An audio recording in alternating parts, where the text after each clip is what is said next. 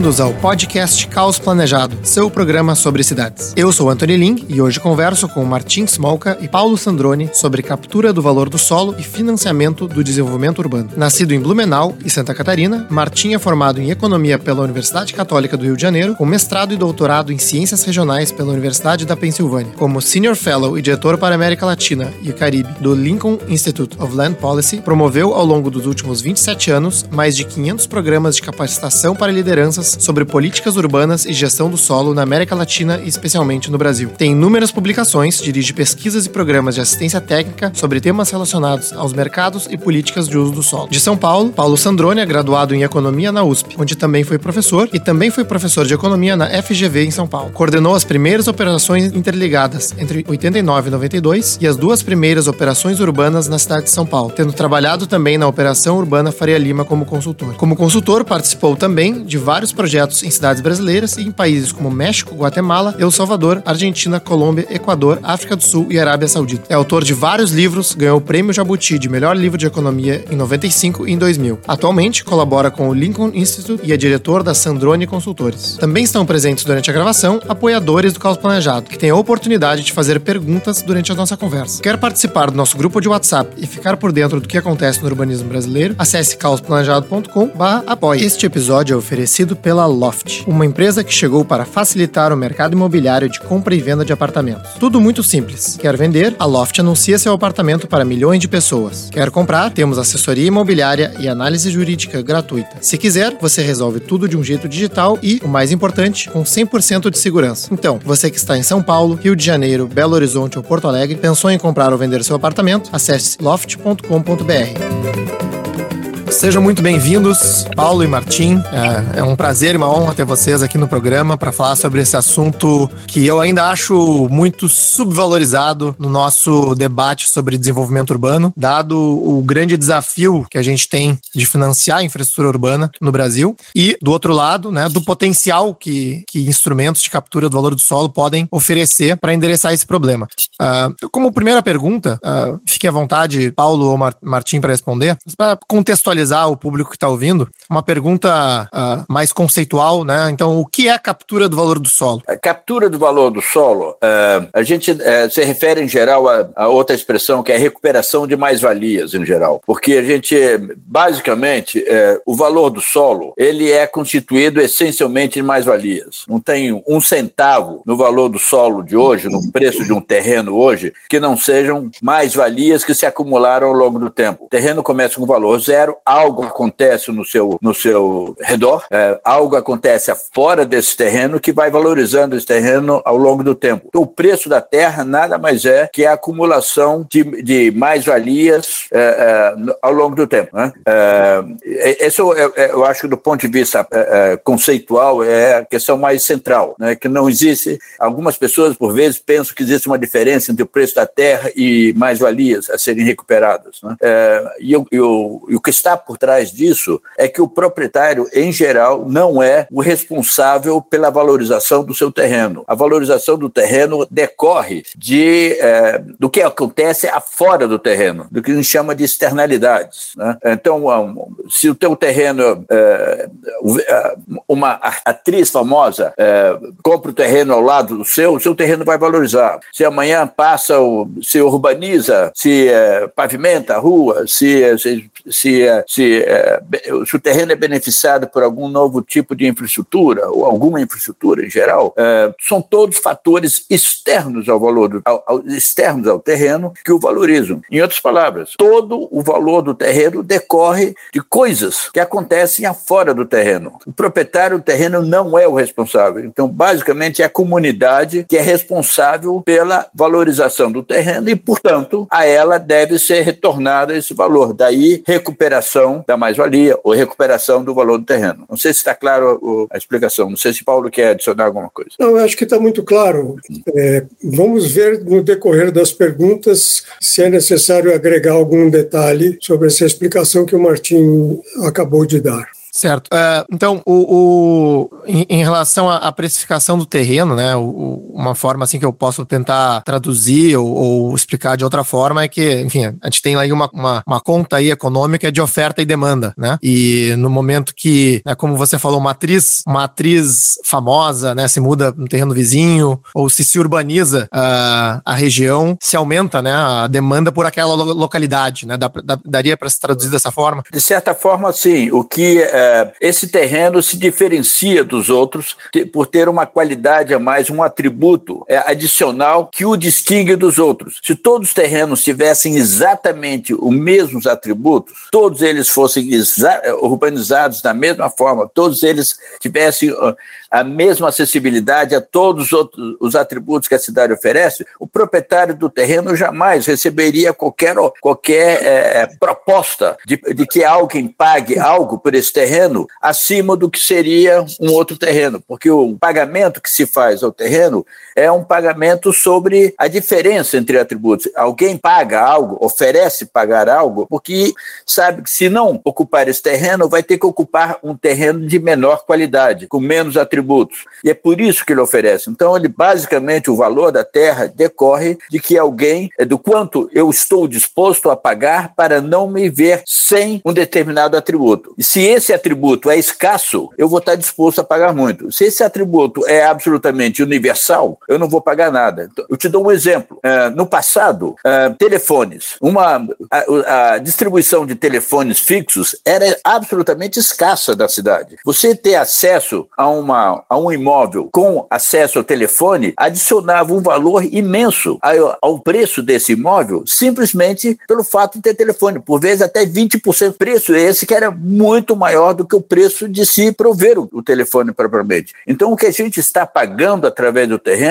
são os atributos que esse terreno é, tem. Né? Então, é, é, por exemplo, é, é, hoje em dia, ter um terreno com acesso à eletricidade não ter não faz a menor diferença. Eu não estou. Porque a oferta de terrenos com acesso à eletricidade é quase que universal. Então, esse não diferencia o preço do terreno, mas outros atributos diferenciam. E de, acesso à praia, eu estou aqui na, no hotel, frente ao mar, obviamente que aqui é muito mais alto. Por quê? Porque o acesso à praia não é generalizado. Está claro? Que. Deixa eu, deixa eu é, agregar um elemento, mas, mas é, uma concepção mais geral, que é a seguinte: as cidades, no nosso contexto latino-americano, mas também na África, na Ásia, elas têm um defeito. É como nossos filhos, né? eles crescem, elas crescem. Nossos filhos crescem, as cidades crescem e terrenos cada vez mais distantes de onde você considera um centro, onde está ali a matriz, a igreja, a praça,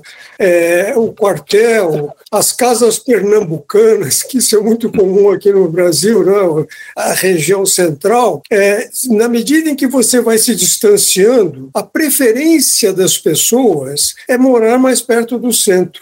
Mas é, se a preferência é morar mais perto do centro, há uma disputa entre quem pode morar ali e quem vai ficar de fora. E, em geral, quem manda nisso é o poder de compra. E quem oferece um preço maior, leva. Por isso é que o preço dos terrenos tende a subir nos locais mais desejados pela demanda da população. Esse é um traço comum nas nossas cidades. Cidades que crescem ou cresceram tanto como São Paulo, que você tem periferias que ficam a, a cerca de 20 quilômetros do centro, é, é uma distância brutal. Não é? Então, as populações mais pobres vão sempre indo viver nos lugares onde as terras são mais baratas, e elas são as terras da periferia. Isso vai fazendo com que as terras centrais fiquem cada vez mais caras. Os terrenos da propriedade, os felizardos que são proprietários desses terrenos, eles ganham na maciota, isto é, simplesmente pelo crescimento da cidade, a colocação de infraestrutura. Tudo isso vai fazendo com que os terrenos mais desejáveis se tornem mais caros e, e esse, isso se reflete num preço maior que é apropriado pelos proprietários, até o momento em que se estabelece um critério, uma lei, ou uma fórmula, um instrumento para que esta valorização decorrente desse crescimento e da instalação da infraestrutura seja recuperado, que é algo que existe em algumas cidades brasileiras, especialmente em São Paulo. Né? Não, excelente, excelente abertura. Né? Então, a gente vê essa, essa valorização do solo né, ao decorrer do crescimento urbano e, do outro lado, né, uh, imagino que cada construção, né, ou cada uh, proprietário individual, né, uh, principalmente nas áreas centrais, né, assim, para a gente poder adensar essas áreas centrais, a gente precisa investir mais em infraestrutura, né, eles geram uh, algumas externalidades que, de que devem ser endereçadas pelo poder público. Então, né, como que isso começa a se relacionar com esse conceito de, de captura de valor do solo para uh, ah, financiar a terra urbana? Deixa eu explicar uma coisa, então. É, para que você possa adensar em algum lugar, adicionar mais lotes, você tem que que é, cada unidade habitacional ela é, é demanda água, demanda saneamento, demanda eletricidade, demanda acesso à internet, demanda é, é, vias de, enfim, de trânsito, de acesso ao transporte público, assim por diante. Todos esses atributos eles são, eles, eles suportam é, maior densidade. Então, se você quiser passar de uma,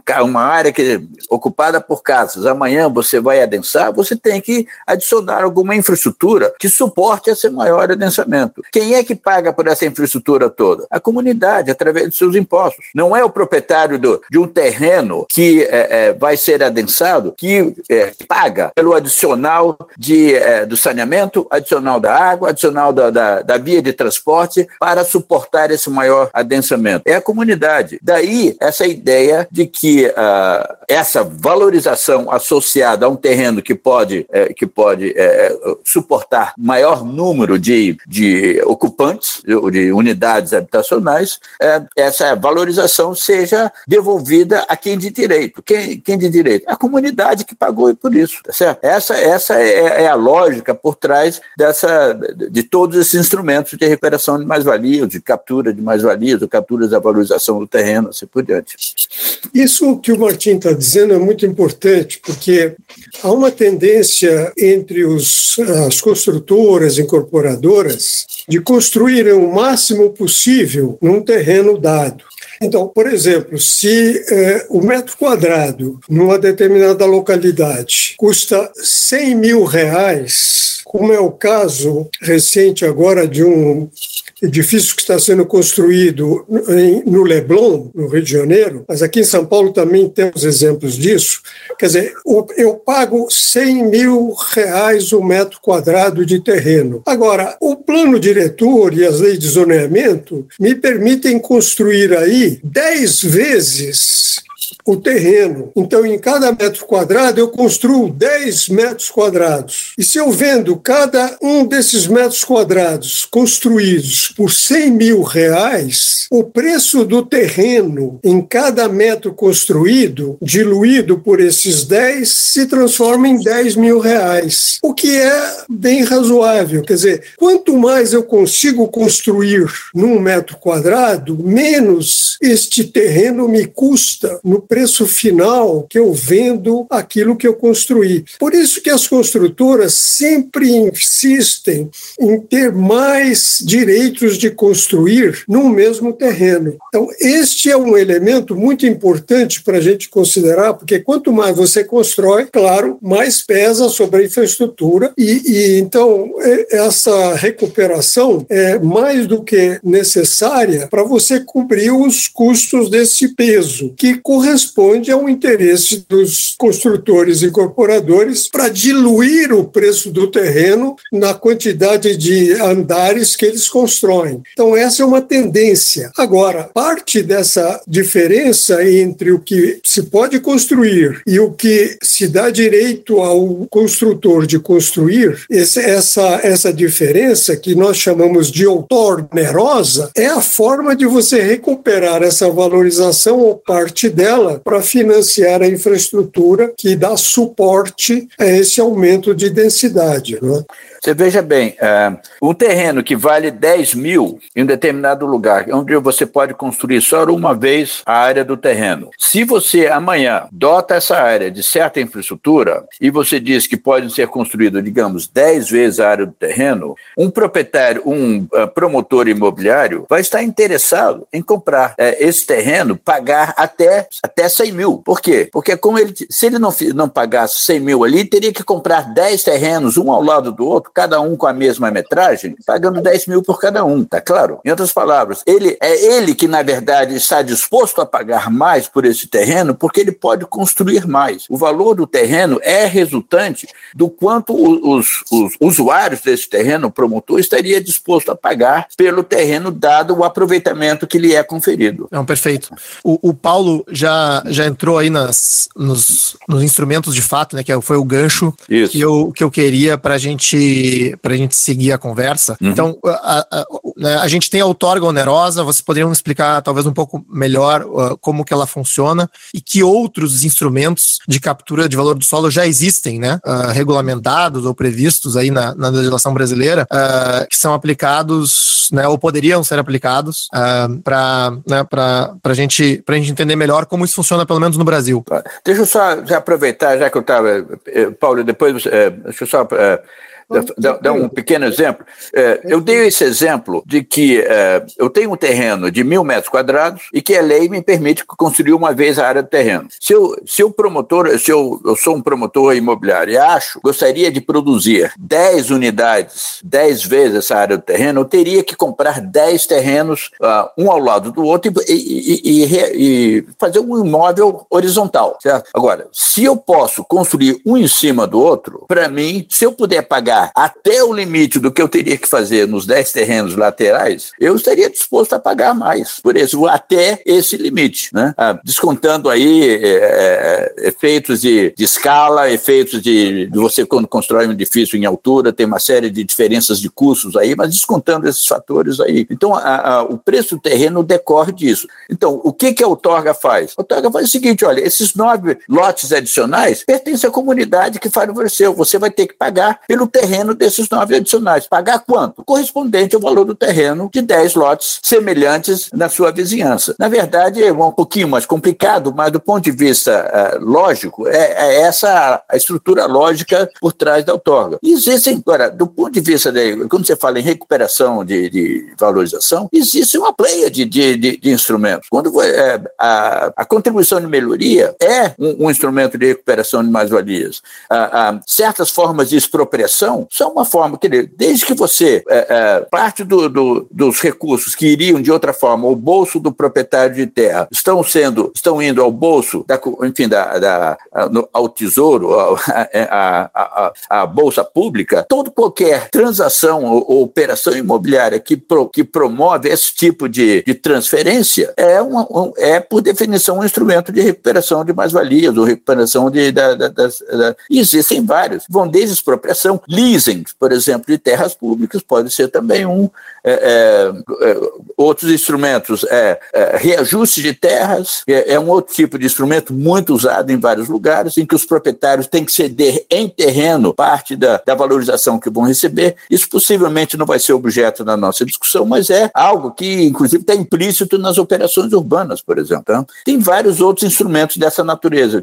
A, a, o teste de ácido aí é saber qual é a parcela que de outra forma iria ao bolso do proprietário da terra e que é devolvida ou redirecionada é, é, ao enfim, cofre público por ser ela o entendimento de que ela é a legítima é, é responsável por a geração desse valor. Do ponto de vista histórico, Antônio, nós podemos considerar o seguinte: em 1986 prefeito de São Paulo, eleito o senhor Jânio Quadros. Perdão. O, o senhor Jânio Quadros tinha um problema. Não tinha dinheiro e precisava fazer a canalização de córregos, porque você sabe que São Paulo é uma cidade que se caracteriza por muitas inundações na época do, do verão. E como é que ele conseguiu, então, alguns empréstimos? Esses empréstimos foram condicionados ao seguinte: muito bem, eu lhe dou esse empréstimo, concedo o empréstimo, desde que você dê uma solução para quem está morando na beira, beira dos córregos, favelados, por exemplo. Aí surgiu a lei de chamada de operações interligadas em São Paulo, que providenciava a retirada dessas pessoas, mas brindando a elas casas populares. De onde saiu dinheiro? Saiu dinheiro de terrenos bem localizados, onde o coeficiente de aproveitamento pelo zoneamento era um ou dois, por exemplo, mas o empreendedor queria ir até, até quatro. Então ele fazia uma operação interligada. Muito bem, eu lhe dou o direito de você construir até quatro vezes a área do terreno, mas essa diferença você tem que me pagar em parte para que eu construa as habitações de interesse social para quem está saindo da área de risco das favelas. Isso começou em 1987 e durou até 1998. Elas foram consideradas inconstitucionais pelo Estado e não pela, pela União. Né? E, é, ao mesmo tempo, havia as operações urbanas, que foram criadas em São Paulo também a partir dos anos 90. Operação Urbana Centro, Operação Urbana Água Branca e a, água, a Operação Urbana Faria Lima. Qual era o negócio na Operação Urbana? Era exatamente isso que nós já tínhamos descrito antes. É, nessas operações urbanas, terrenos que tinham, por exemplo, coeficiente de aproveitamento 1 ou 2, que o proprietário ou o incorporador só podia construir uma ou duas vezes a área do terreno, se ele quisesse ir a 4, ele tinha que pagar a diferença. Claro que a valorização não era plena, quer dizer, ele não tinha que pagar o valor total dessa valorização pela fórmula estipulada, ele pagava uma parte substantiva também para construir habitações de interesse social, mas para obras também de infraestrutura. Isso das operações urbanas. Então, foi uma segunda maneira da outorga onerosa operar em São Paulo. E depois, em 2001, houve um grande passo adiante, que foi o Estatuto da Cidade. O Estatuto da Cidade permitiu em qualquer cidade brasileira, qualquer uma, utilizasse um menu de instrumentos impressionante, entre os quais o Martim já descreveu. E entre esses instrumentos estava um instrumento adicional, que era o CEPAX, que eram os Certificados de Potencial Adicional de Construção, que é uma forma de obter a outorga onerosa.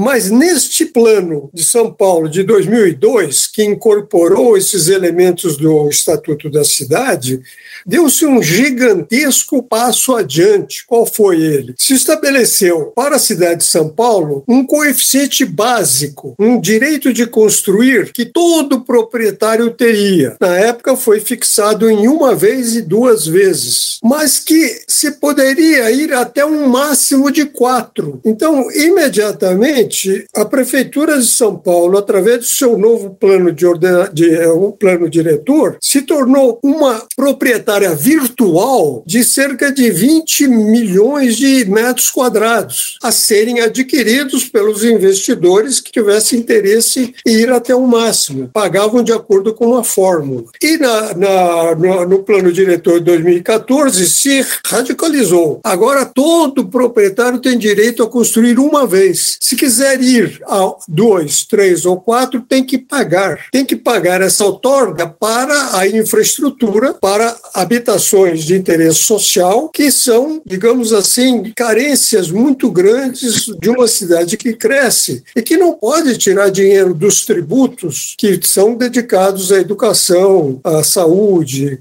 e, e outras finalidades. E, ao mesmo tempo que se criou essa outorga onerosa nos planos de diretores, foram criados também os CEPACs, que são os Certificados de Potencial Adicional de Construção. Então, em vez de se calcular quanto cada um deve pagar por uma fórmula, se calcula quanto dentro de uma operação urbana, e os CEPACs funcionam em três hoje em São Paulo, na Faria Lima, na Água Espraiada e na Água Branca, se calcula qual é o potencial potencial total de é, a área adicional que eu posso vender, de acordo com a infraestrutura existente, é que vai existir. E faço uma emissão de CEPAX desses títulos. Olha, o construtor que quer comprar ou que quer adquirir mais 10 mil metros quadrados no seu empreendimento tem que participar dos leilões frequentes que se realizam na Bolsa de Valores e lá compra o CEPAX. Com essa compra de CEPAX, ele constrói, então, o seu edifício e realiza o seu projeto. E esse dinheiro é usado para quê? Para infraestrutura e habitação de interesse social. Aqui terminando, eu só dou dois,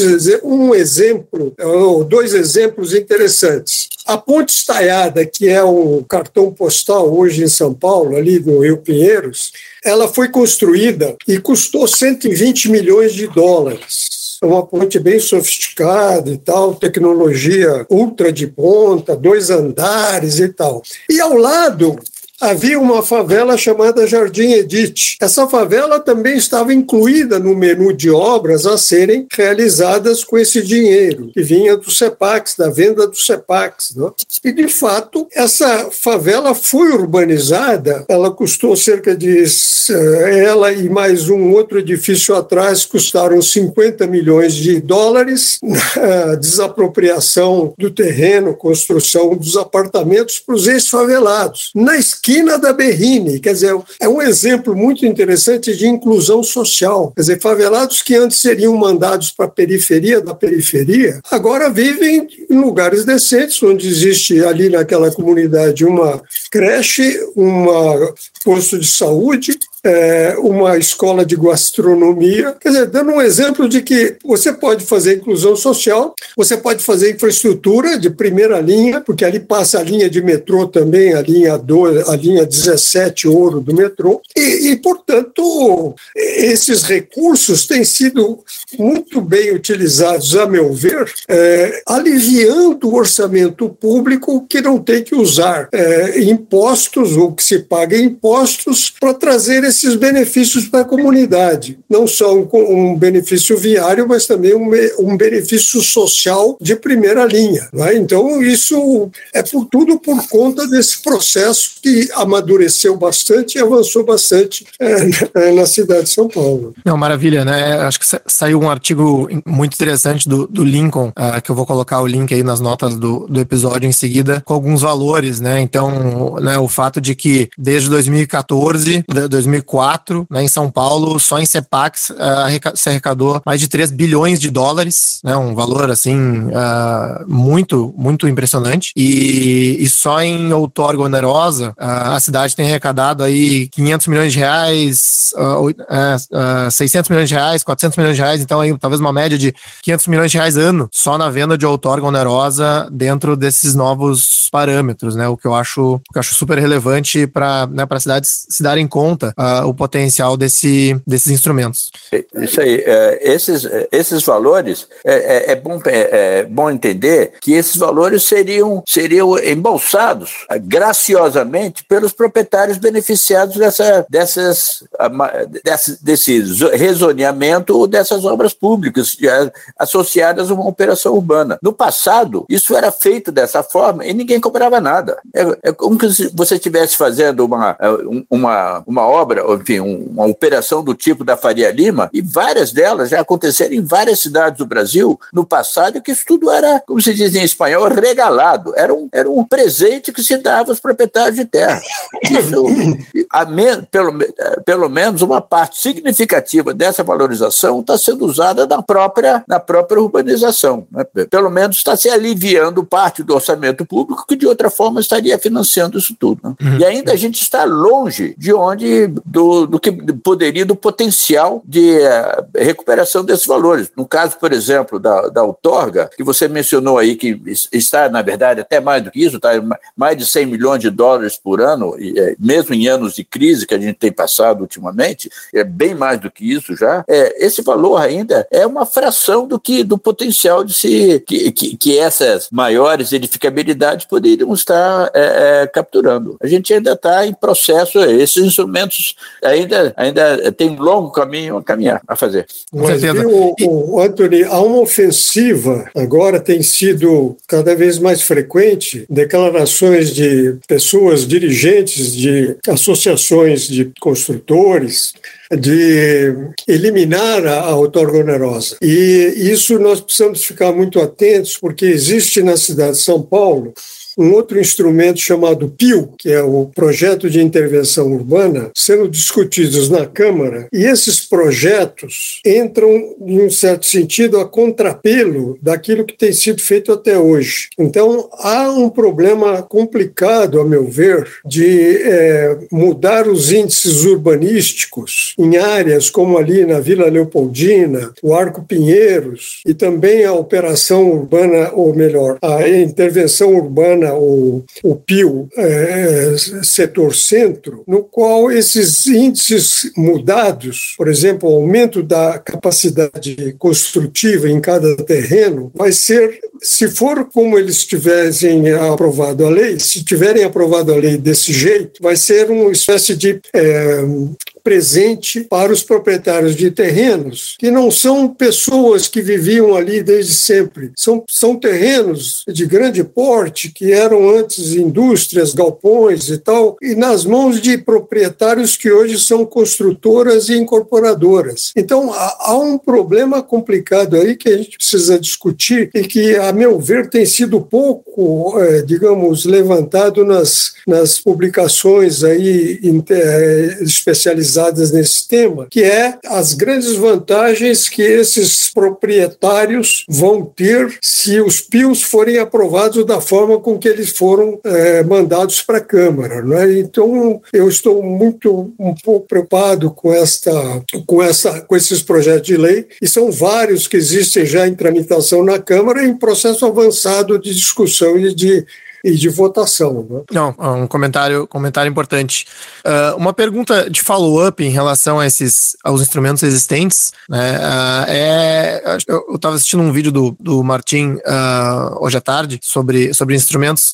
seria então o, o, IPTU também uma forma de captura de valor do solo? Né? Você tinha classificado em diretos e indiretos. não sei se você pode falar um pouco sobre isso, porque eu acho que o IPTU também é um instrumento mal utilizado, né?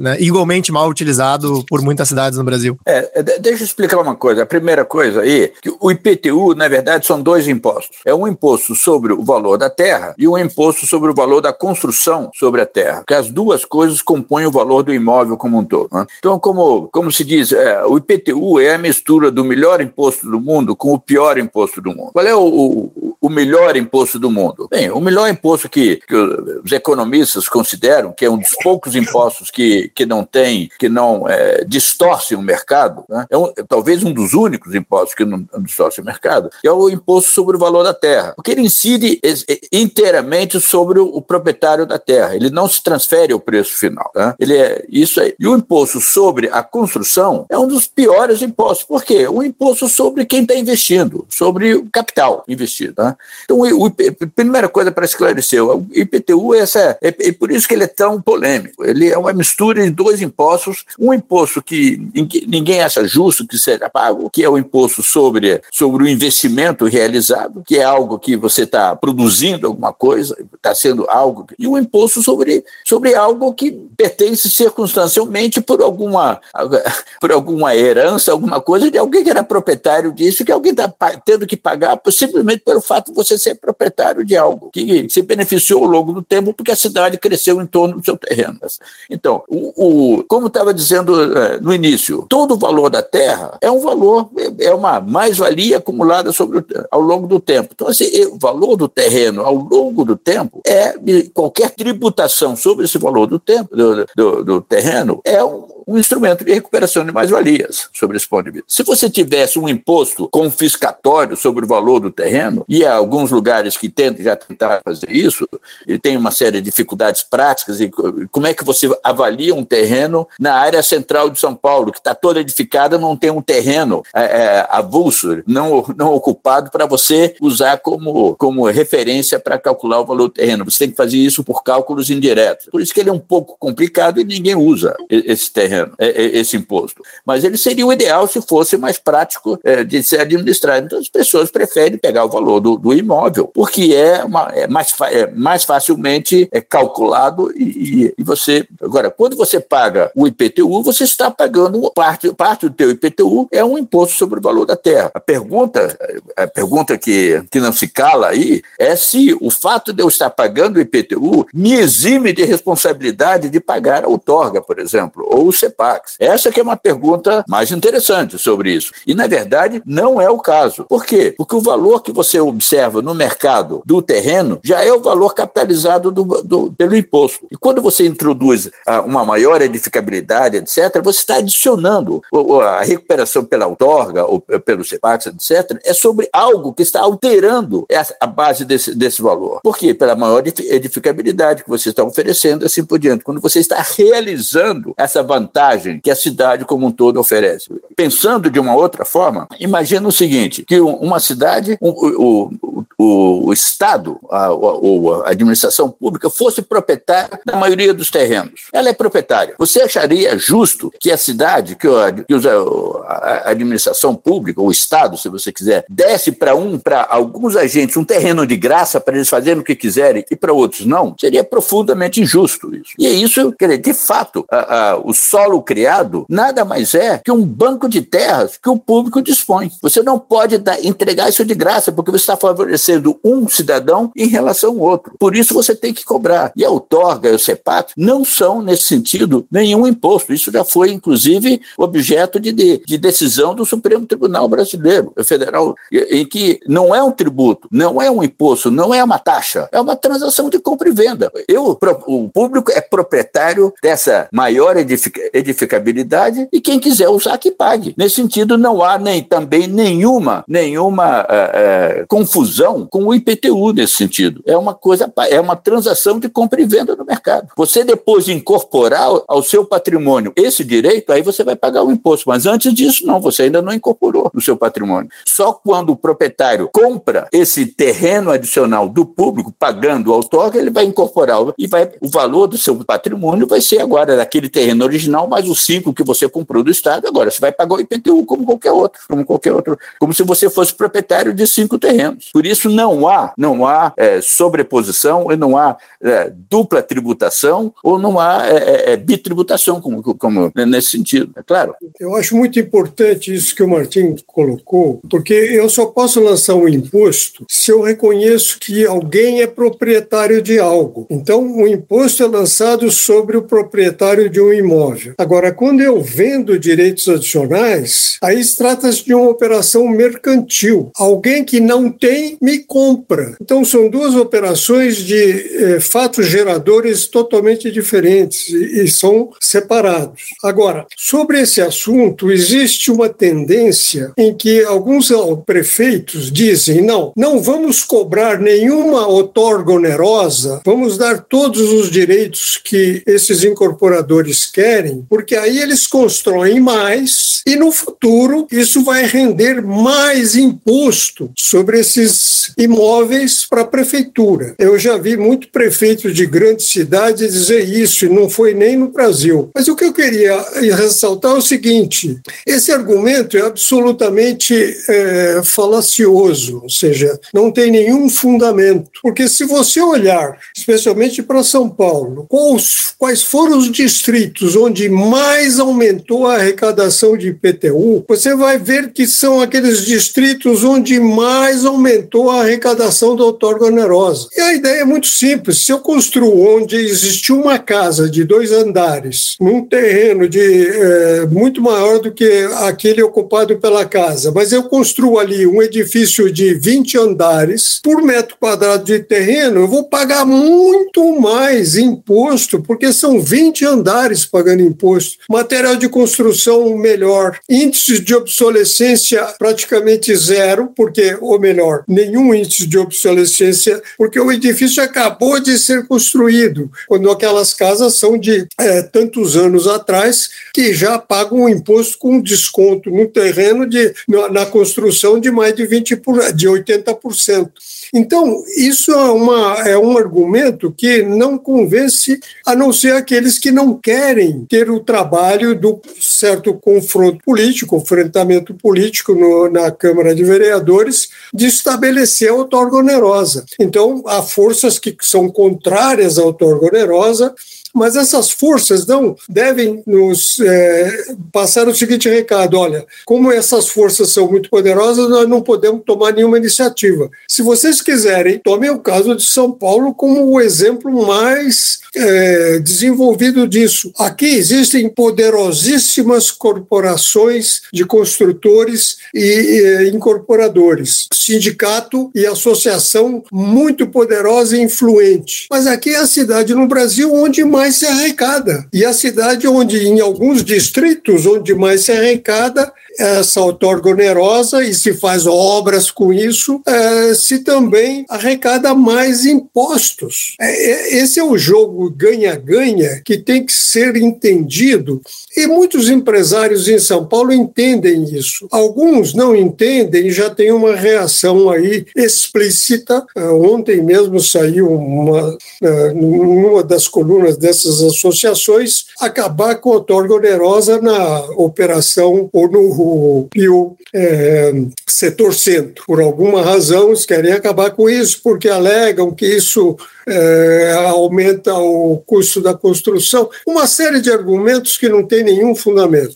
Então, mas já existe uma pressão nesse sentido. Então é preciso a gente estar muito atento. Embora os ganhos aqui sejam é, muito uhum. expressivos, eles estão sendo ameaçados agora. Então é preciso cuidar disso e impedir que alguma dessas iniciativas retroajam e, e, aqueles bons momentos para os empreendedores imobiliários em que se é, entregava para eles direitos adicionais de construção gratuitamente. Né? Então, esse é um ponto muito importante. Relação entre impostos e outorga onerosa. As duas coisas confluem para o mesmo, mesmo todo que pode aumentar conjuntamente. Um ajuda o outro a, a crescer. Né?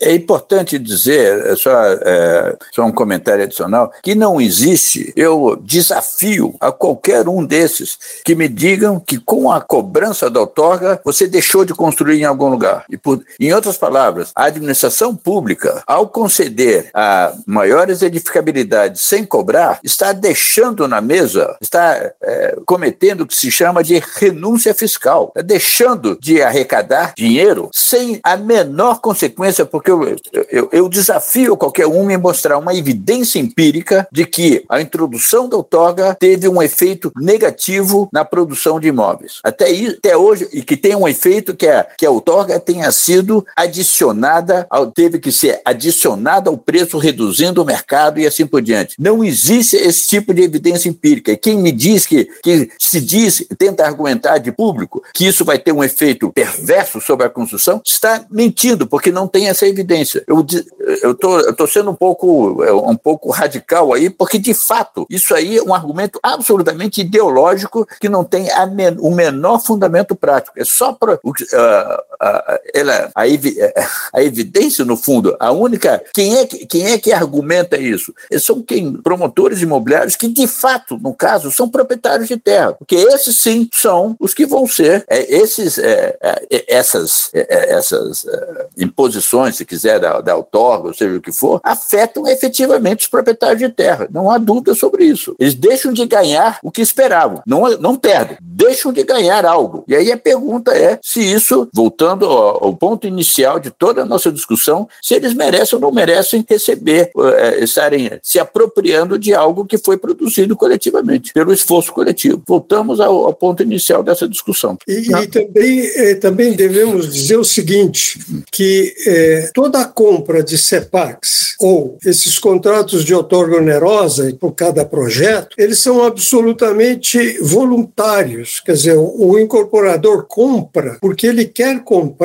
e considera que isso é bom no seu plano de negócio. Isto é, se isso lhe causasse alguma lesão, ele não compraria. Não é um imposto. É, é, uma, é uma, algo que alguém compra porque quer, porque quer comprar. No último leilão, no último leilão da Faria Lima, que é o local assim dos mais caros é, de São Paulo, no último leilão, nos dois últimos leilões, o preço do CEPAC chegou a 17.600 reais cada um. Então, se alguém, dizer, se alguém vai me dizer que isso prejudica a construção, eu digo, porra, é espantoso que alguém pague tanto. Mas por que paga tanto? E olha, isso é só o direito de construir. Tem que comprar o terreno e tem que construir e depois vender. Só de CEPAC é 17 mil.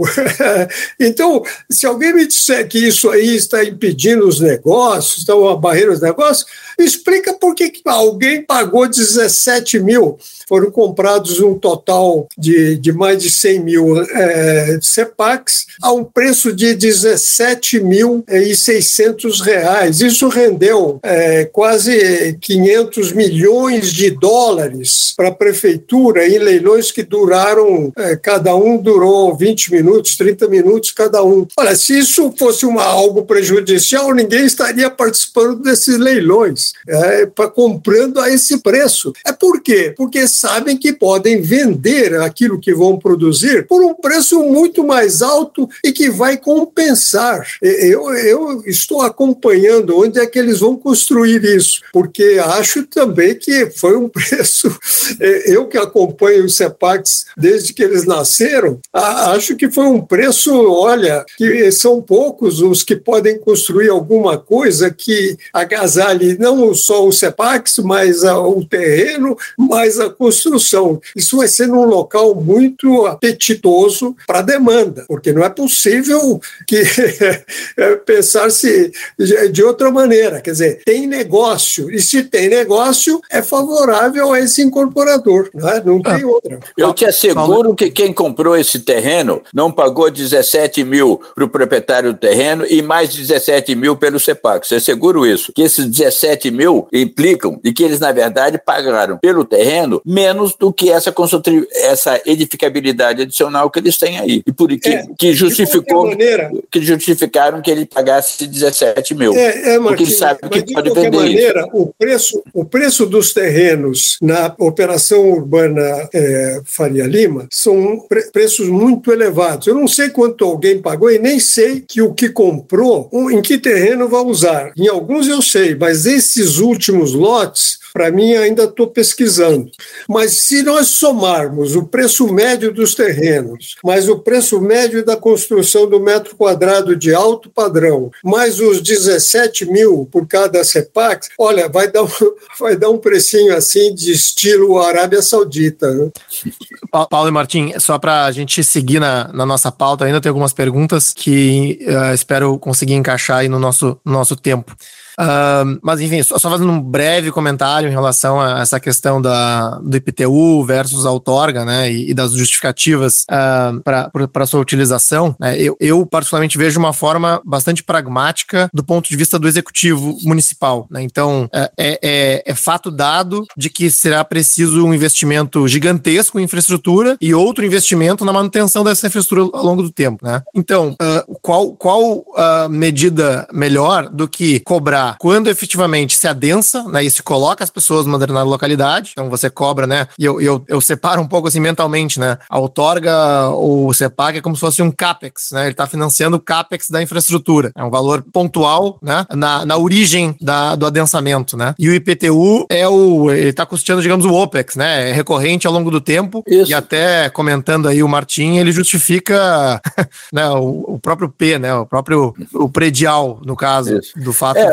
o, o IPTU tem que ser visto, ou pode ser visto, essencialmente como uma, uma, uma taxa de condomínio que você paga num prédio, para a manutenção da cidade. É o que, o, é o, que o, o cidadão paga para a manutenção de todos os serviços que a cidade oferece. Então, isso aí, é, é, é se paga isso na, uhum. na proporção do valor do seu imóvel, que poderia ser um outro tipo de. Já, já, já houveram em outros lugares tentativas de fazer outra, outras bases. Em geral, não se encontrou ainda nenhuma outra base melhor do que essa uhum. para que o cidadão contribuísse para o custo de manutenção dessa cidade. Né?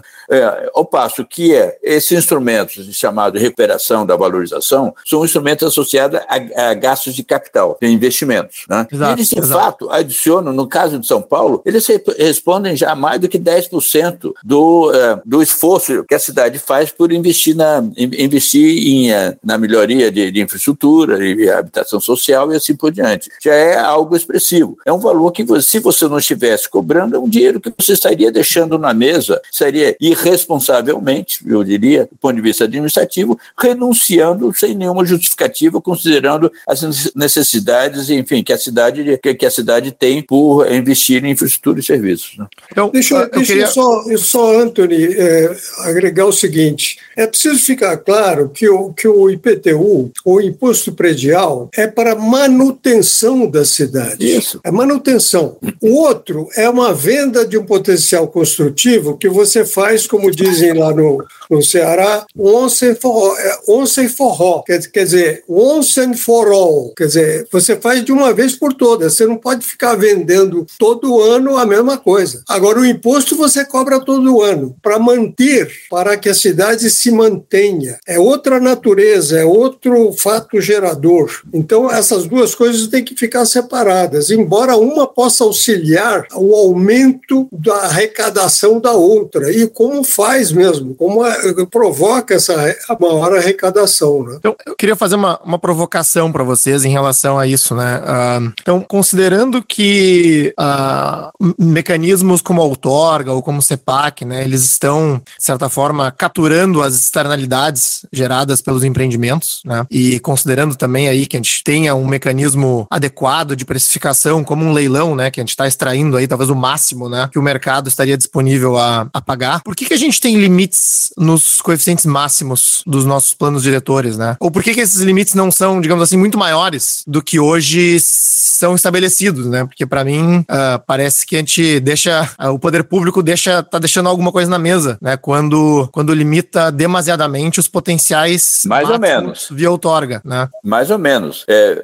imagina se você permitisse amanhã que se construísse um edifício no, enfim, na, numa área já bastante densa da cidade, um edifício de, de 300 andares, com toda a carga que esse edifício vai provocar no, por exemplo, na todo dia de manhã os, as pessoas residentes neles tiram o seu carro da garagem e metem um carro na, na rua. O que, que você, em alguns lugares você não consegue, não vai conseguir nem tirar o carro da garagem, do congestionamento que você está provocando. Então, para poder receber um edifício dessa, dessa escala, você teria que alargar as ruas, você teria que, que é, prover outro tipo de, de, de, transporte, você teria que estender a rede de água, de, de, e são todos esses investimentos, a maior parte desses investimentos são investimentos em geral associados ao tipo de aproveitamento que as áreas têm. Então, por, é, é, isso quer dizer o seguinte, que quando, é, quando você realiza um investimento, por exemplo, em saneamento, etc., até você é, poder é, re, refazer esse investimento para poder acomodar uma nova, um, um, um, um, novo ciclo de investimento nessa área, é muito dinheiro. Eu te dou um exemplo. Aqui no caso, eu estou aqui na em Ipanema, e temos um caso aqui, nos anos 70, foi construído o emissário submarino. O emissário submarino custou os tubos na época. Por quê? Porque teve que, que readaptar, o, o é, é, é, é, atualizar um sistema de provisão de, é, de saneamento que estava já provocando custos brutais do ponto de vista higiênicos, inclusive, ou sanitários para a cidade, para poder, poder absorver a carga que Copacabana e Ipanema Ipanema, enfim, a Zona Sul e outras áreas da cidade já estavam incidindo sobre esse serviço. Então, eu não poderia jamais é, é, é, autorizar em Copacabana a triplicar o volume, por exemplo, só para usar um exemplo como o seu, triplicar a, a densidade nessa cidade sem, sem um investimento pesado em infraestrutura e serviços. Como, então, como... só fazendo um, um follow-up, né? Um, o, o, primeiro, assim, bom, o, o custo, aí uma pergunta mesmo, né? O custo de infraestrutura não seria maior se fosse uh, um, um, crescimento horizontal, né? Em, termos de ruas e de saneamento?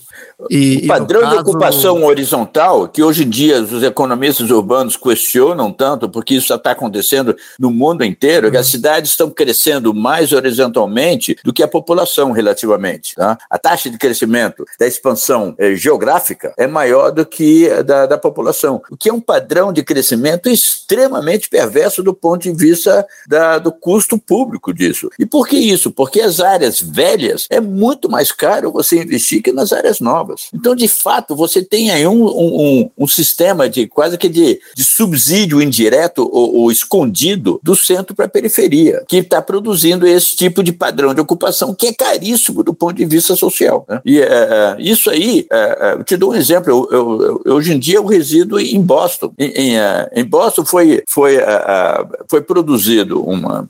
Tiveram que, que como se diz, enterrar uma via expressa que atravessava a cidade, parecida com um mergulhão aqui, aqui no Rio de Janeiro, que, que foi orçado originalmente em praticamente 2,3 bilhões de dólares e terminou em 13, só para você ter ideia. 13 bilhões de dólares para uma obra dessa, uma das obras mais caras realizadas numa cidade dessa escala nos Estados Unidos. Né? Para poder o quê? Revitalizar toda uma área já existente.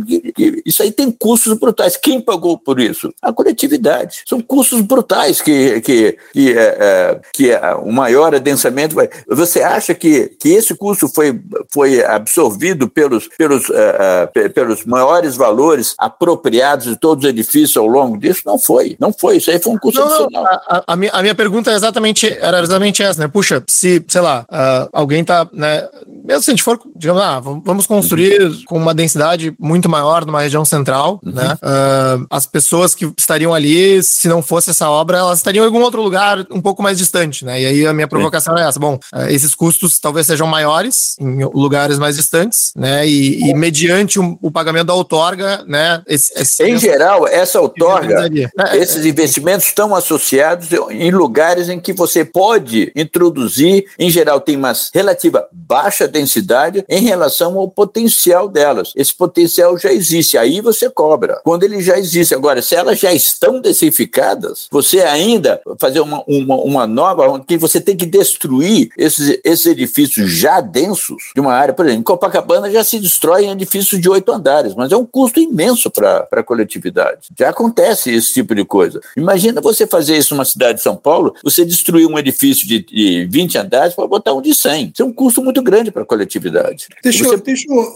agregar uma, um elemento aí que é o seguinte: é, em determinado ponto da cidade, não é compensador derrubar um edifício de cinco, seis andares para utilizar o terreno no edifício de dez, porque o valor remanescente nesse edifício que vai ser derrubado é muito alto comparado com aquilo que se tem que pagar pelo terreno, porque é isso que se quer. Agora, em matéria de densidade, é preciso ver o seguinte: quando uma cidade cresce, normalmente ela se esparrama, ou seja, terrenos mais distantes vão sendo ocupados. Isso significa que os serviços públicos para o atendimento dessas pessoas brindados na sua produção, cada unidade adicional custa mais do que a anterior. Isto é, os custos dos serviços públicos são crescentes.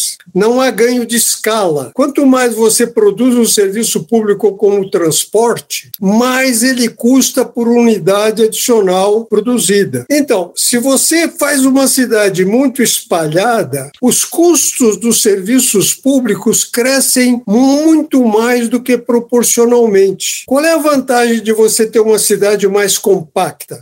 É que os custos na horizontal são públicos. Transporte, por exemplo, é mais caro transportar alguém de 15 quilômetros de distância do que de 10. Outra coisa é saber quem paga, mas o custo é maior. Aí o Estado tem que dar um subsídio, porque ninguém pode pagar essa tarifa. Agora, os custos na vertical são privados. Por exemplo, aquilo que seria um custo do transporte na horizontal é um custo do elevador, que quem paga são os condôminos. O custo da levar a água para a periferia é público. Agora, o custo uh, de você levar a água até a caixa lá no alto do edifício é a bomba que é utilizada pelo condomínio. Iluminação, segurança. Ah, uma coisa muito importante no mundo moderno é a coleta de resíduos sólidos, que o custo do transporte dos resíduos sólidos é a metade. Ora, cada vez mais longe você tem que buscar o lixo, você tem que buscar os resíduos sólidos, mais custa o serviço.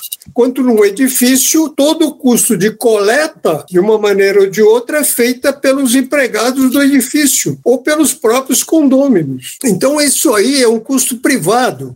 Então, a cidade compacta tem essa outra vantagem: você evita o aumento dos custos públicos e parte desses custos tornam-se custos privados. É essa outra vantagem de uma cidade compacta. Não? É claro que não é uma cidade onde você é, dobra o edifício que já tem 20 andares, isso não, é, não é factível, e nem derruba esses edifícios. É cidades onde a, a, a densidade, em algumas áreas ainda próximas do centro é, é uma densidade baixa e você aumenta muito a densidade aí, como é o caso, por exemplo, nas operações urbanas em São Paulo. Veja bem, Anthony, você não pode. É, é, eu entendo a sua pergunta, que é uma pergunta que aparentemente ela é, é uma é, é um, é, como chamou, é uma pegadinha em cima dessa discussão que a gente está fazendo.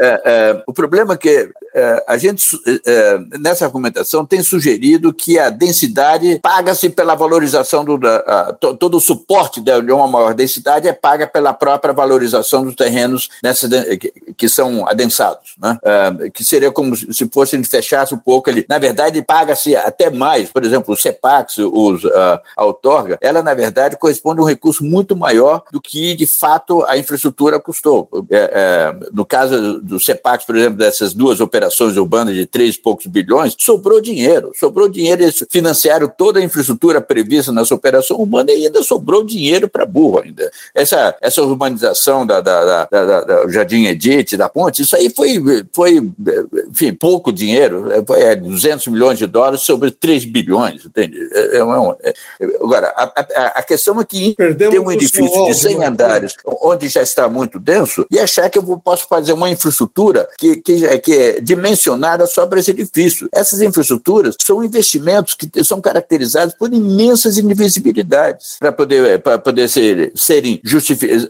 poderem ser precificadas dessa forma. São, são alto valor unitário, indivisíveis e imóveis. São três características notáveis dessa, de, de investimentos em infraestrutura. Para você refazer isso, em geral, tem um custo muito grande e você só faz isso em escala. Para uma área, por isso que as operações urbanas, quando você redefine o padrão de uso, você tem que fazer um investimento em escala para isso. Não dá para fazer isso por edifício. Por edifício, a conta não fecha mas por escala, sim, entende? Não sei se está claro o que eu estou falando. Não, não, tá claro. Um, enfim, eu, uh, eu, eu entendi, né? Eu acho que talvez tenha aí, enfim, tentando né, chegar num, num meio termo, talvez tenha aí alguma oportunidade de aumentar um pouco ainda, mas né, talvez não né, uh, uh, permitindo algum caso idiosincrático como esse, né? Mas entendi perfeitamente a, a argumentação de vocês. Então, em Nova York, por exemplo, se, é, é, se negocia é, maiores edificabilidades na margem desde que o beneficiário pague o custo adicional que ele está provocando para a cidade. É essa, é, é essa a, a, a, o que procura dessa, dessas é. concessões. É, até tem aquele caso do, do, do, edifício mais alto lá da Europa, em Londres, né, o, o The Shard, que tem uma estação de metrô na sua base, né? Então ele nem precisa de alargamentos viários, etc., porque ele, né, ele, ele, ele embute a infra infraestrutura de transporte na, na sua própria base. Isso. É. Enfim. Uh, enfim, eu, eu, eu ainda tinha algumas outras perguntas, mas a gente está avançado aqui no tempo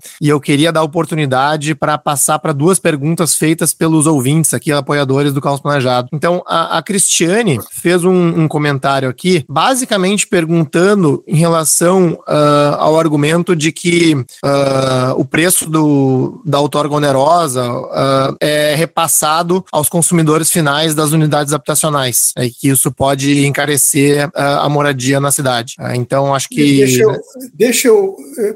Você vai colocar a segunda pergunta ou só essa? Eu posso falar a segunda pergunta e vocês daí fazem um. um tá bom, ok. Um, um, uma parada final. E, e o André também uh, pede a opinião de vocês em relação a leasing de terrenos públicos e se a gente tem alguma experiência disso no Brasil. Olha, eu gostaria de falar sobre essa questão da outorga onerosa. É, não tem nenhum sentido argumentar que isso encarece qualquer coisa. Por quê? Eu já examinei mais de 3 mil projetos de outorga onerosa e a grande maioria deles, mas a imensa maioria, paga por metro quadrado adicional menos, menos, vejam bem, menos do que o valor daquele metro quadrado registrado na planta genérica de valores, que por sua vez é inferior ao preço de mercado. Então, por que que o incorporador compra? Porque isso para ele é um bom negócio. É como se comprasse terreno com um enorme desconto que é produzido pela fórmula existente no nosso plano diretor e nas leis de zoneamento. Então, isso é uma vantagem para ele, não é uma desvantagem. Isso, a meu ver, ao contrário de encarecer qualquer coisa, barateia, porque ele compra o principal insumo, que é o terreno virtual, mas que atua da mesma maneira que um terreno real, para construir. E ele vai vender essa construção pelo mesmo preço que ele venderia se fosse num terreno real. Então, ele está barateando o insumo e, portanto, não há nenhuma razão para dizer que isso encarece a produção. Claro que é um custo, mas é um custo muito menor do que seria, como o Martin já assinalou, se ele tivesse que, em vez de comprar os direitos adicionais de construir, tivesse que comprar mais terreno que lhe desse os mesmos direitos. Isso não tem nenhum fundamento empírico. Uhum. Claro que os, os incorporadores estão sempre reclamando de que querem menores custos, mas isso não significa que alguma coisa nesse sentido tenha sido causa de aumento uh, dos preços daquilo que eles estão vendendo. Né? Então, essa é a minha conclusão. Estudo, se vocês quiserem, aí eu posso mostrar esses estudos que tenho feito e que carecem de qualquer fundamento. Né? Deixa eu só adicionar um, um, pequeno comentário aí. É, é, é público e notório que uh, pra, conversa com qualquer promotor imobiliário, qualquer que, uh, que no cálculo de um novo empreendimento ele faz sempre o, o, o cálculo de trás para frente ou de cima para baixo. Em outras palavras, ele vê num terreno o que que qual é o melhor produto nesse terreno, quem é que vai me pagar o melhor valor pelo produto que eu, que eu e qual é o produto que alguém está disposto a pagar o melhor valor porque tá,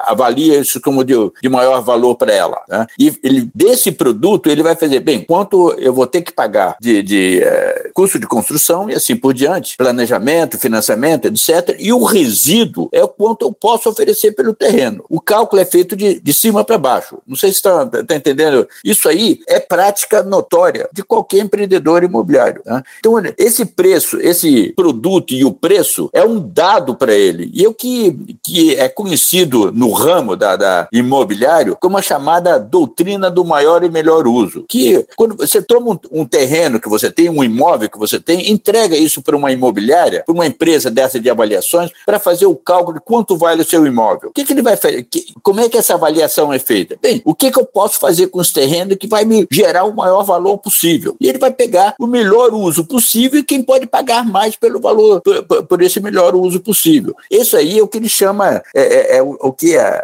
voltando à, aquela fórmula original do que a, gente, que a gente explicou no início dessa, de, de, dessa discussão, que o preço do terreno, ele é, na verdade, obtido pelo quanto eu estou disposto a pagar por algo que eu não posso ficar sem ele. Então, esse preço já está dado pelo que eu uso que eu vou dar pelo terreno, que é o melhor uso possível dado essa localidade, por exemplo. Tá? Então, para o empreendedor imobiliário, esse é um dado para ele, o que, que ele pode fazer com o terreno. E ele não tem. Eu te, te asseguro que qualquer empreendedor imobiliário não tem vocação para Madre Teresa, de conceder algo de graça para ninguém. Ele vai cobrar sempre o maior valor possível que ele pode pelo produto dele. Ele, se uma determinada localização, o melhor produto é um edifício de tantos andares com, com uh, apartamento de dois quartos para uma classe média tipo B2, ele vai produzir esse edifício porque é o melhor produto que vai lhe render o maior valor possível. E esse produto, com ou sem outorga, ele é o mesmo. Com outorga, ele vai falar, olha, se eu tenho que pagar agora a outorga, considerando que o preço final já, tá, já me é dado, eu vou ter que tirar isso do terreno. Não tem outro lugar que eu possa tirar isso. Então,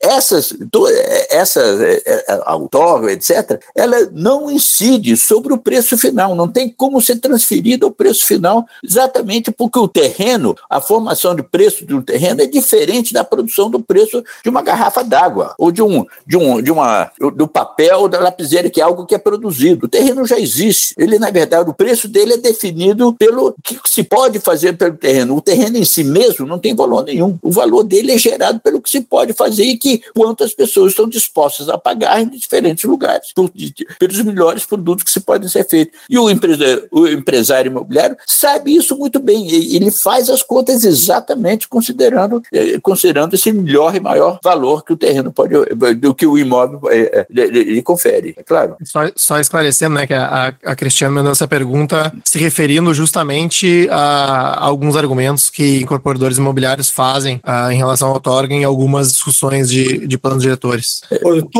Anthony, ah. Anthony, só uma, uma informação. Eu já pedi a vários deles que me mostrassem a memória de cálculo. Uhum. Nenhum deles até hoje me entregou essa memória de cálculo que eles fazem para sustentar essa afirmação. Né? Só estou aguardando que ela venha.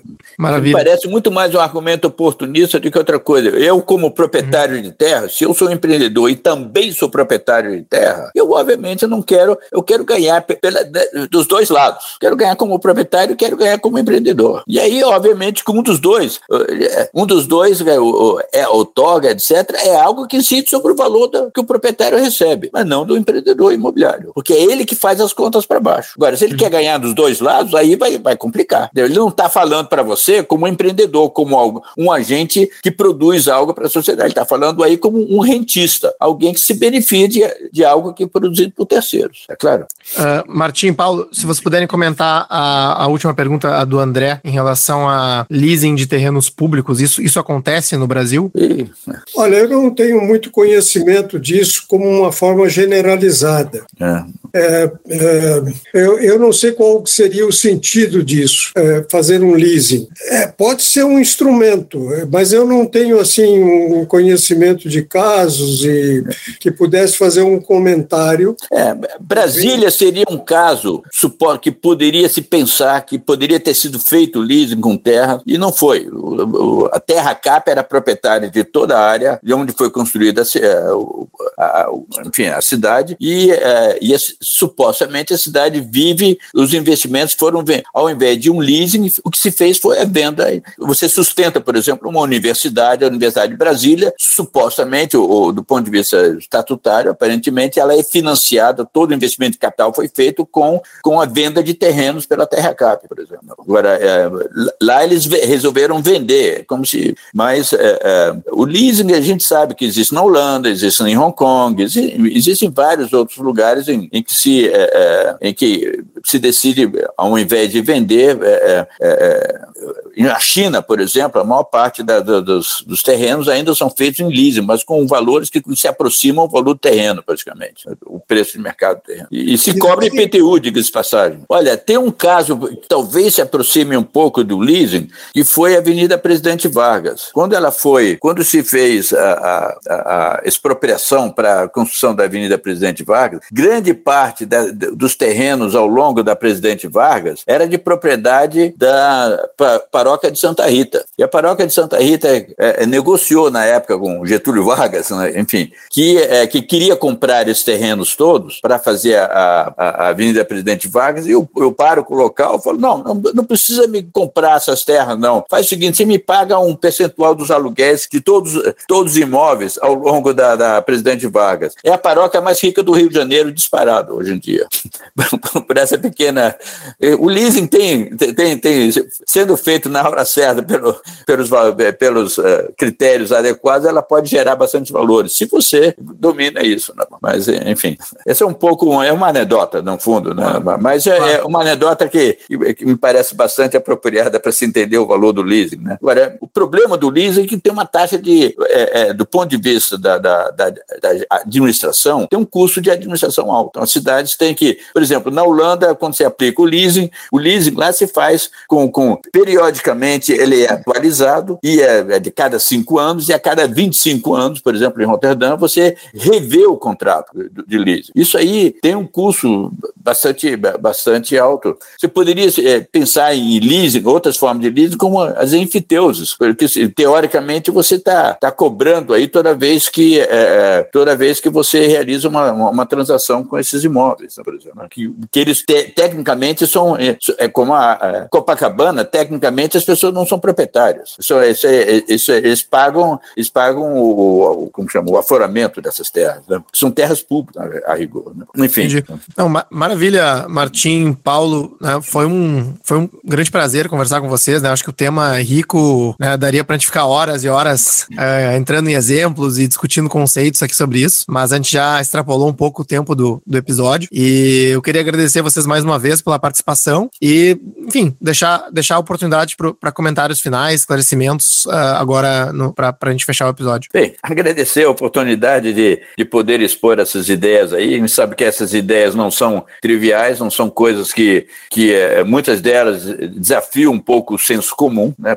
Tem a, a, o chamado, a, a, chamado a sabedoria convencional sobre essas coisas, nem sempre, nem sempre condiz com o que a ciência ou a economia urbana, se quiser, é, é, teria a dizer sobre muitos desses movimentos, muito dessas, dessas relações que a gente está discutindo aqui. Isso, isso, realmente não são coisas, nem sempre são, são facilmente compreensíveis. A gente tentando usar simplesmente a intuição, nem sempre você, é, é, é nem sempre você é, é, estaria, estaria fazendo justiça à realidade, se você quiser pensar nesses termos. Né? Então, realmente tem um, um, imenso caminho aí de, de, aprendizado. A gente, o grande, o grande desafio que a gente tem aí é de vencer os chamados três Is né, da, da resistência a esses instrumentos. Uma é ideológica. Gente que isso aí é uma forma de intervenção no mercado e tem muitos para muitos agentes qualquer forma de intervenção no mercado é uma é algo inaceitável, é ideológico. Segundo, é interesse. Grande parte dos grandes da, da, da, das reações a isso são de proprietários de terra. Muitos deles, muitos deles por vezes são é, são é, agentes imobiliários, são promotores imobiliários que em geral mantêm carteiras de terras por, por, por porque se distribuem seus empreendimentos ao longo do tempo e esses e de certa forma se eles compram antes de uma mudança nas regras do jogo eles podem ser prejudicados. Então regras de transição, esse tipo de coisa. E São Paulo mesmo, para introduzir a, a, a, como chama, o, o coeficiente básico levou mais de oito anos nessa transição suave, esse soft landing, né, como se diz aí. Mas o terceiro, que, que para nós, principalmente no Lincoln Institute, é, é, é a variável, enfim, é o terceiro I mais, mais incisivo, isso é ignorância mesmo. É, é pessoas que reagem e argumentam ignorando os fundamentos do que estão dizendo. E aí, a mim, isso aí, o único jeito é, é educação, educação, educação, não tem outra. Bem, é isso aí. Eu acho Obrigado. que esse podcast é um, um belo instrumento para educar o público sobre esses, é, sobre esses temas tão palpitantes e tão importantes para nós, para que a gente possa enfrentar os desafios urbanos que a gente tem hoje em dia. Né? Obrigado, é o que a gente está tentando, tentando fazer aqui mesmo. parabéns, parabéns pela iniciativa.